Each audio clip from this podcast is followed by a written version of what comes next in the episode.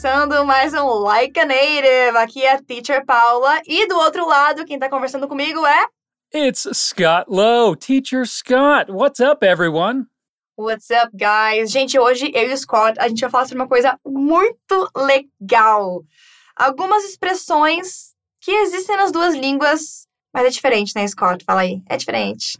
Sim, é diferente. E eu até, eu até ia te discordar contigo. Você falou que é legal, mas quando eu estava aprendendo português, isso me deixava muito confuso. Então, eu não achava muito legal, não.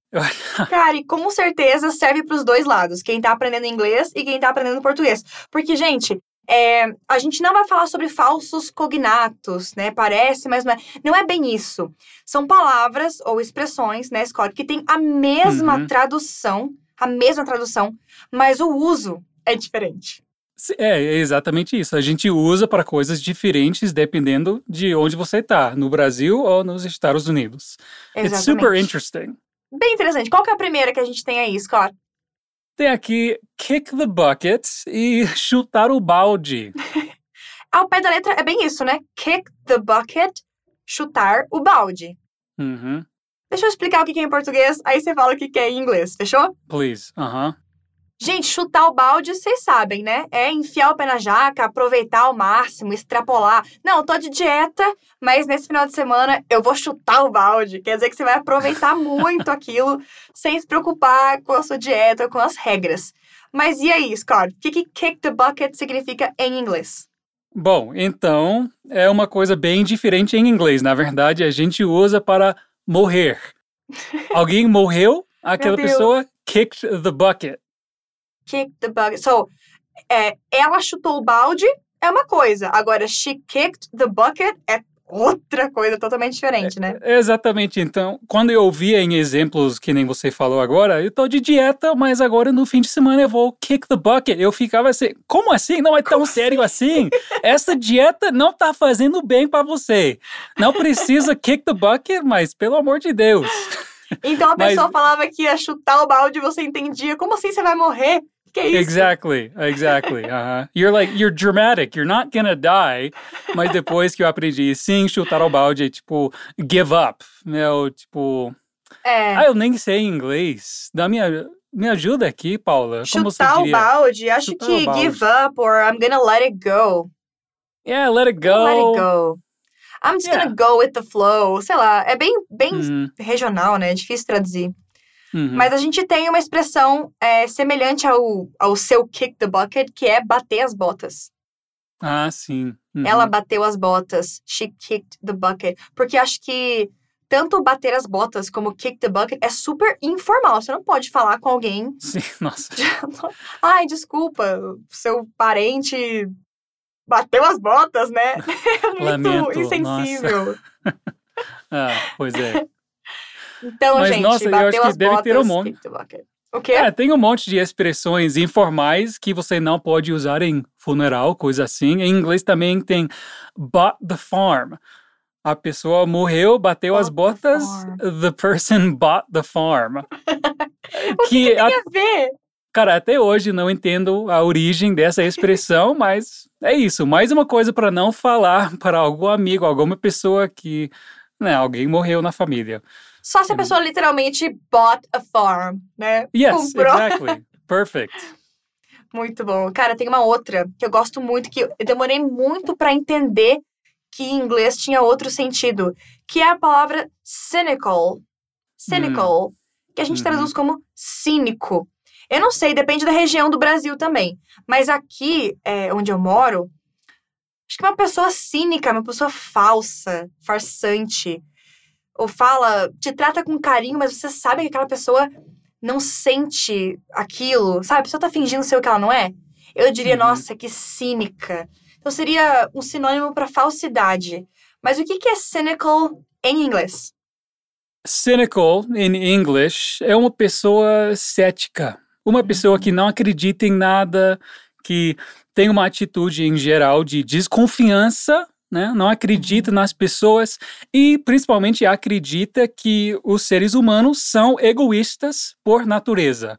É isso uhum. que eu uhum. penso quando eu, eu vejo cynical. Assim. Cynical, tá. É quase que uma corrente filosófica, né? Como que a pessoa encara a vida.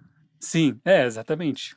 Bem diferente. E não chega a ser um falso cognato, viu, gente? Porque a gente pode traduzir cynical como cínico, mas Uhum. o significado vai ser diferente. O que mais que a gente tem aí, Scott? Também tem a expressão to rip someone off.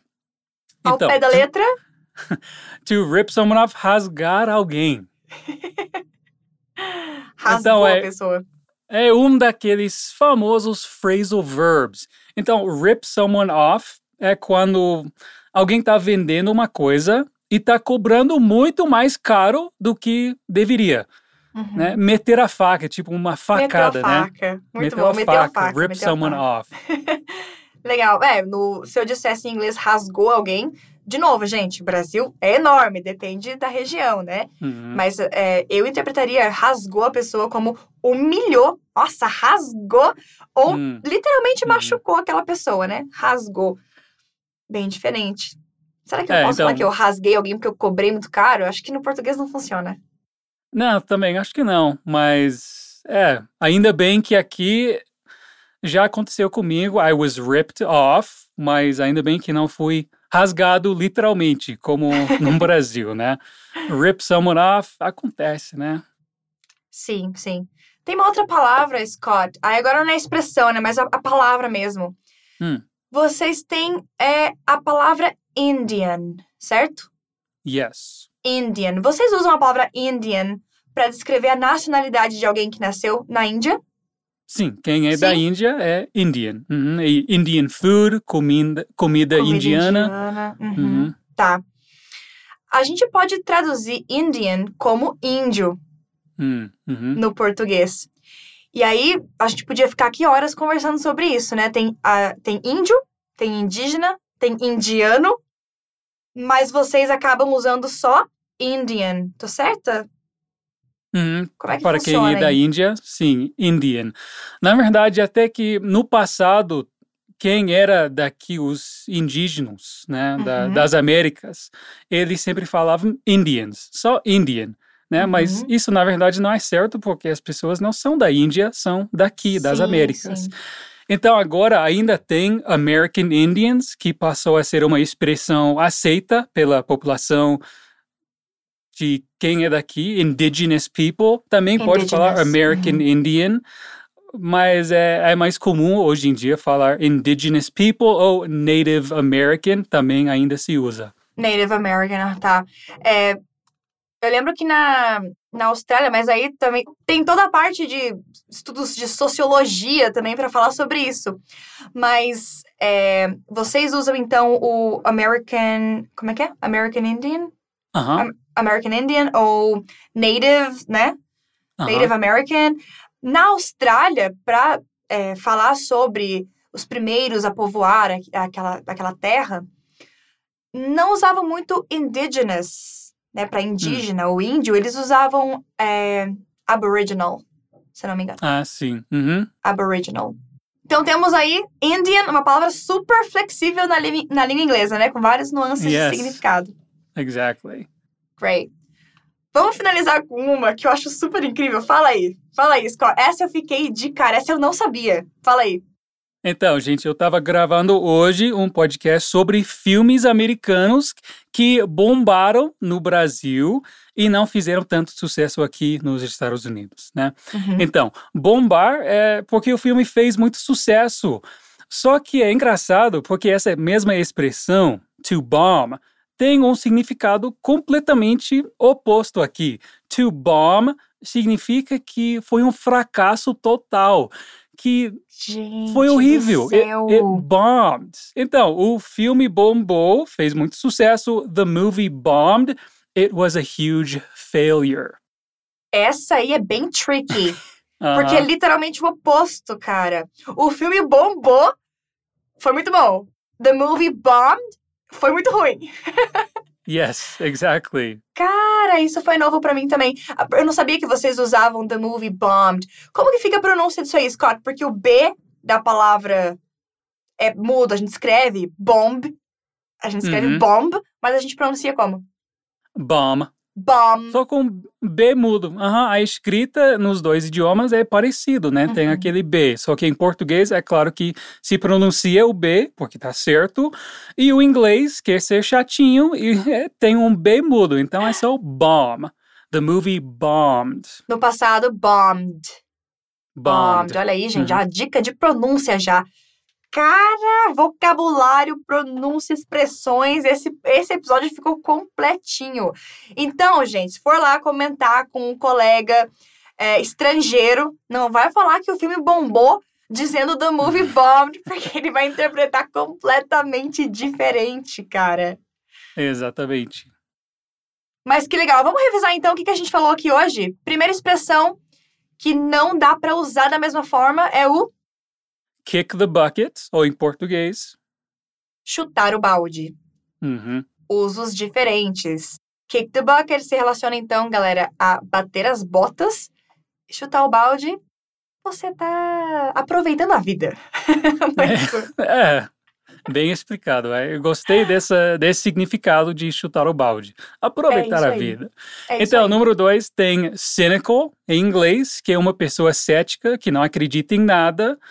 E em português, Cínico, meio, meio, meio falso, meio fingindo Hum. sentimentos. Temos também to rip someone off, ao pé da letra rasgar alguém.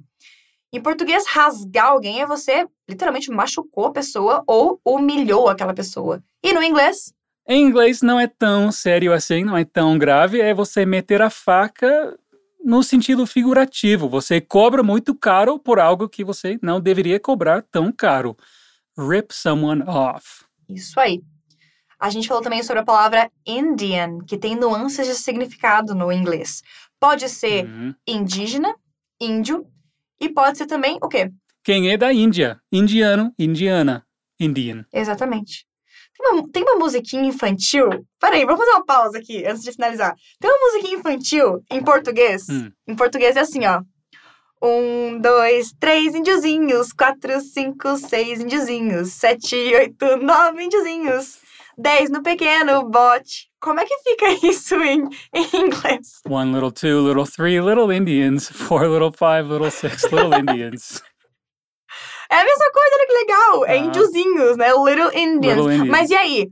No Brasil, o Little Indians, o índiozinho, é literalmente índiozinho, po- povo indígena. Uhum. Essa música em inglês se refere, será Povo aos indígena também. indianos? Não. Ou indígena? Indígena. Hum. Viu só, gente? Pluralidade do Indian aí.